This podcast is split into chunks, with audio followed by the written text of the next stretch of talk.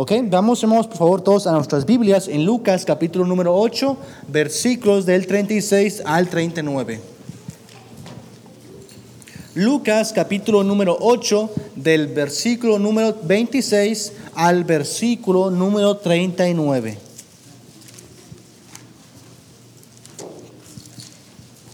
Cuando estén ahí, hermanos, me van a decir un fuerte amén para que yo sepa que están ahí, ¿ok? Vamos a leerlo de manera alternada. Es la historia del endemoniado Gadareno, una historia que todos conocemos.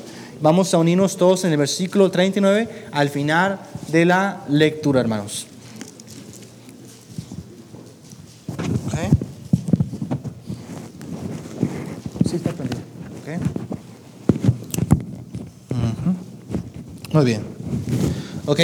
Ah, dice, y arribaron a la tierra de los Gadarenos que está en la ribera opuesta a Galilea.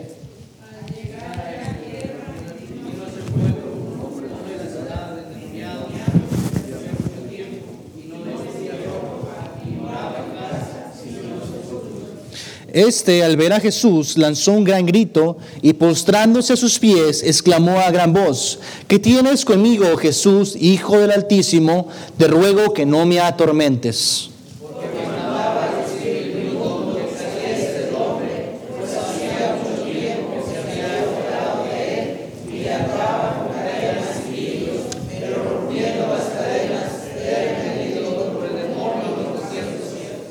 Y le preguntó Jesús diciendo, ¿cómo te llamas? Y él dijo, Legión, porque muchos demonios habían entrado en él. Había allí un hato de muchos cerdos que pasían en el monte y le rogaron que los dejase entrar en ellos y les dio permiso.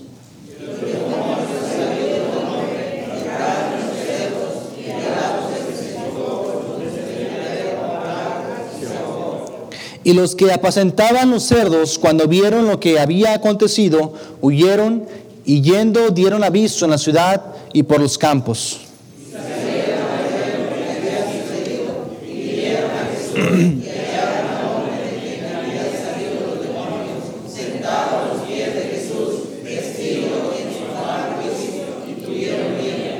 Y los que lo habían visto les contaron cómo había sido salvado el endemoniado.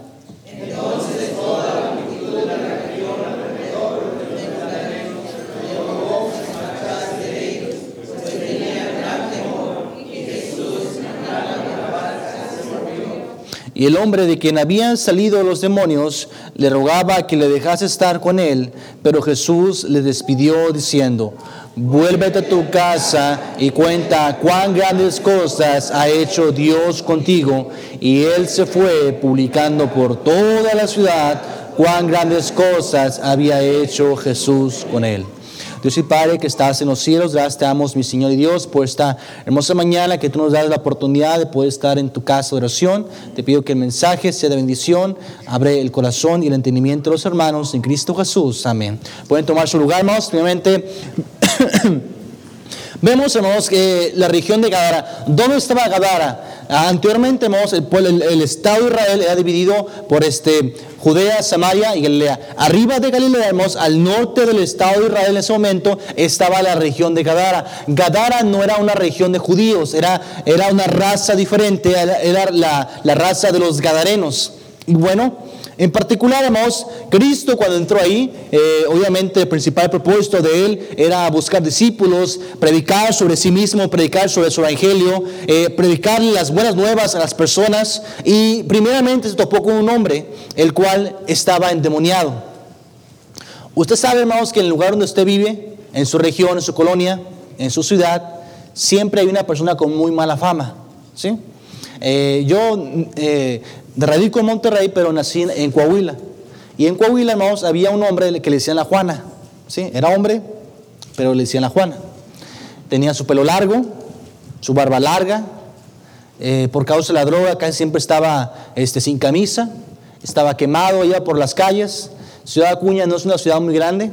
Últimamente se ha vuelto muy famosa por los haitianos que estaban ahí. Y ya le digo a mi esposa cuando, cuando estaba viendo la noticia, digo, mira, eh, ya se volvió famosa mi pequeña ciudad. Pero este hombre, vamos, este, eh, andaba por las calles y siempre salía en las noticias locales de la ciudad y, la gente lo conocía y era muy famoso por su mala fama. Hay gente en su colonia que ustedes lo conocen porque es el rateo de la colonia, o es el problemático de la escuela, o es el familiar que siempre se mete en problemas. Pero sabemos, hermanos, que la mala fama este, va muy rápido. Se sabe más de las cosas buenas, digo, perdón, se sabe más de las cosas malas que las cosas buenas. Decía nuestro antiguo presidente de México, este polémico Enrique Peña Nieto, casi no se habla de lo bueno, pero lo bueno cuenta. Y en realidad tenía razón en eso. De lo malo se cuenta mucho. Y en este momento, hermanos, el endemoniado gadareno se, se pareció enfrente de Jesús. Y dijo con esto, dice que literalmente este, al llegar a la tierra vio a, a su encuentro un hombre de la ciudad endemoniado desde hacía mucho tiempo no vestía ropa ni moraba en casa, sino en los sepulcros. Imagínense eso, hermanos, que era un hombre que literalmente, por causa de los demonios que habían entrado en su cuerpo, no nació con demonios. No la isla no, narra ningún bebé que haya nacido con demonios, sino que después en su, en su vida se le agregaron. Este hombre muy probablemente tenía una vida, tenía una casa, tenía una familia, tenía un propósito, tenía un trabajo. Pero tristemente llegó un momento difícil a su vida en lo cual fue invadido por muchos demonios. Y por causa de ello, los demonios hacían con, él lo que ellos querían. Este hombre muy probablemente eh, se quería resistir ante todo eso, pero no podía. Porque este hombre, literalmente tenía sus demonios desde hacía mucho tiempo. Después se encontró con Jesús. Este hombre estaba en los sepulcros, y a lo mejor la gente que estaba ahí alrededor, que vivía en la región de Gadara, al verlos este, se asustaban, veían que pasaba al, lado el endemoniado gadareno, ellos se brincaban la, calle, se alejaban de él, advertían las mamás y los papás a sus hijos, si tú ves al endemoniado de Gadara, no te acerques a él, es una persona mala, te puede hacer daño, ya le hemos intentado ayudar, ya lo hemos amarrado, pero tiene una fuerza descomunal, es un hombre peligroso y la gente se apartaba de él. Había en la Biblia, y narra la Biblia también de personas con lepra, las cuales, este, por causa de su enfermedad, al caminar por las calles tenían que gritar, endemoniado, endemoniado, endemoniado, para que la gente se alejara de ellos, porque sabían que simplemente con el contacto físico de esos endemoniados podían contaminarse de esa enfermedad. Por tanto, había gente con muy mala fama gente este, literalmente apartada, la humanidad no los quería. Adolf Hitler, este hombre que intentó este, destruir la raza judía, este, su plan era no solamente matar judíos, sino ciertas razas también de la población. Y también inclusive él deseaba eliminar a los alemanes, a los ancianos, porque pensaba que ya no eran útiles para la, para, para, la sociedad. Y tristemente, hemos, la gente por muchas causas eh, eh, tiene racismo, por muchas causas aparta a las demás personas, pero lo que vemos aquí hemos, es que Jesús no hizo eso, sino que el versículo número 30 dice, y le preguntó Jesús diciendo, ¿cómo te llamas? Inmediatamente este, intentó hablar Obviamente en ese momento le contestaron los demonios. Sabemos lo que pasó, ya acabamos de leer la historia. Cristo es, es una historia real, no es una parábola. Cristo este, alejó y envió lejos a los demonios que había en ese hombre. Él quedó sano. Dice la Biblia, eh, uh, versículo 35, y salieron a ver lo que había sucedido y vieron a Jesús y hallaron al hombre de quien habían salido los demonios sentado a los pies de Jesús ya vestido. Recordemos que en los versículos anteriores decía que estaba desnudo por causa de eso, pero en ese momento ya estaba vestido y en su cabal juicio y tuvieron miedo. Ese hombre, hermanos, inmediatamente Cristo lo sanó, Cristo le cambió la vida, Cristo lo salvó. Ese hombre ya no tenía los demonios, ya no tenía esos problemas, ya no tenía esas aflicciones, ya podía vestirse, ya podía asearse, ya podía estar a los pies y escuchando al maestro que lo había salvado. A lo mejor mucha gente anterior en su vida había intentado ayudarlo, psicólogos como nuestra vida lo vemos, gente que intenta entrar a centros de rehabilitación como la triple, como la AA, personas que intentan ayudar a otras personas, pero no, no encuentran una salida, no una ayuda humana. Este mundo intenta ayudarnos día con día a cambiar con nuevas leyes, a cambiar con nuevas personas. Se presenta un político, dice, yo voy a ser el hombre que va a cambiar este país, yo voy a ser el hombre que va a revolucionar este lugar. Se levantan falsos maestros, falsos profetas, predicando y creyéndose el, el, próximo John Smith que va a encontrar otro evangelio, el cual es imposible. El evangelio está terminado y tristemente el hombre intenta ayudar al hombre, pero el hombre no lo consigue y no lo va a conseguir. Porque solamente a través de Cristo se puede encontrar la solución a todo problema, a toda dificultad, solamente a través del príncipe de paz. Este hombre, el cual literalmente era lo vil y lo menospreciado, lo más vil y lo más menospreciado de Gadara, Dios lo amó, lo perdonó, lo sanó y le dio un nuevo propósito. Dice la Biblia, versículo 37. Entonces toda la multitud de la región alrededor de los Gadarenos le rogó que se marchase, pues tenían gran temor, y Jesús entrando en la barca, se volvió. Cuando usted gana almas, hermano, hermana, usted no, este, no sé si haya utilizado este ejemplo, yo lo he utilizado. Cuando le predicamos a una persona, le decimos, Señor, este, o señora, o, este, o joven, este, Jesús es un caballero. Y como es un caballero, está tocando la puerta de tu corazón. Eh, este, y, como todo caballero, si tú lo dejas entrar, él va a entrar y si no, se va a retirar. ¿Quién ha utilizado este, este, este ejemplo? Yo lo he hecho, más con niños, ¿sí? Bueno, lo hemos utilizado. Exactamente lo mismo que aquí pasó. La gente no quiso a Jesús. La gente no quiso escucharlo, así que Jesús, como todo un caballero, se alejó. Pero no, no, pero a pesar de que rechazaron a Jesús, hermanos, él no terminó su, ministerio ahí, sino que dice el versículo 38, y el hombre de quien habían salido los demonios le rogaba que le dejase estar con él, pero Jesús le despidió diciendo, vuelve a tu casa y cuenta cuán grandes cosas ha hecho Dios contigo. Jesús le pudo haber dicho, está bien, sígueme, otro discípulo, otra persona que me va a seguir en mi ministerio. Yo sé que Él sí me va a dar, yo sé que Él sí me va a seguir, porque yo lo sané de una manera muy tremenda. Pero Jesús dijo, no, a ese pueblo que me rechazó, a esa, esa gente no quiso, que no quiso escuchar mi evangelio, vuélvete a ellos y predícales y anuncia ese evangelio y di, yo era ese endemoniado, yo esa persona que vivía atormentada literalmente, que no podía dormir, que no podía comer, que no podía vestir, que tenía problemas y problemas y problemas, que literalmente todo Gadara me tenía miedo y me echaba. Yo era ese hombre. Un día Cristo vino a mi vida y me cambió para siempre. Cristo le dijo, vuelve a tu casa y cuenta cuán, cuán grandes cosas ha hecho Dios contigo. Hijo con esto, hermanos, este hombre literalmente, y él se fue publicando por toda la ciudad cuán grandes cosas había hecho Jesús con él. Este mismo mensaje, hermanos, que Cristo quiso transmitir a través de este hombre, es el mismo mensaje que Dios quiere que sigamos transmitiendo hoy en día. Las buenas nuevas. El mensaje de salvación. Creemos por fe, hermanos, que somos la iglesia real, la iglesia bautista. ¿Por qué? Porque tenemos la misma doctrina que tenemos, este, que, que está plasmada en la Biblia, en el Nuevo Testamento. Somos la iglesia neotestamentaria. Pero como iglesia nueva testamentaria, y a creer realmente y vivirlo y, haberlo estudiado a través de la iglesia, que somos la iglesia real, nos damos cuenta de que no somos muchos. ¿Usted se ha investigado cuánto, las iglesias bautistas, cuánto lugar tenemos en el mundo? La verdad, si le dejo la estadística, es, es menos del 1%. Es el 0.01% a nivel mundial.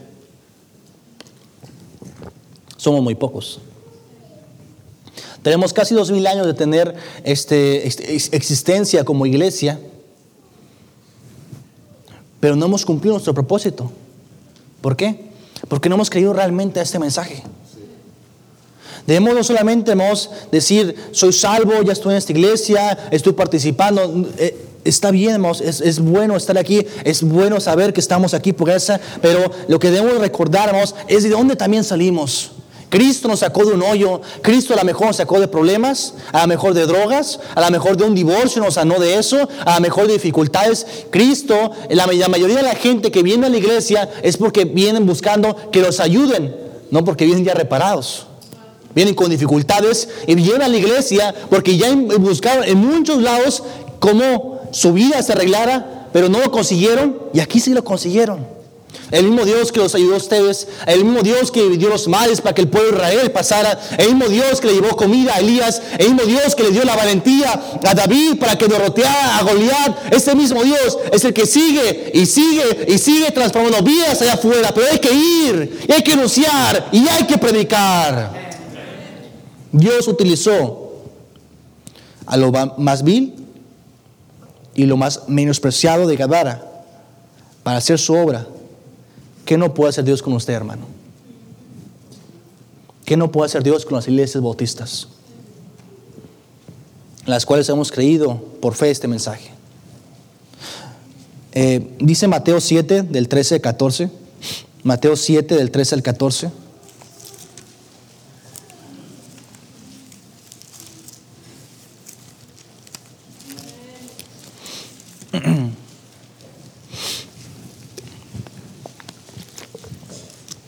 Entrar por la puerta estrecha, porque ancha es la puerta y espacioso el camino que lleva a la perdición.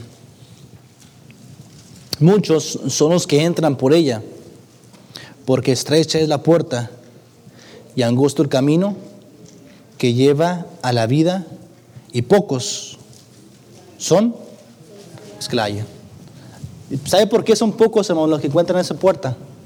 Porque también hay pocos guiándolos ahí.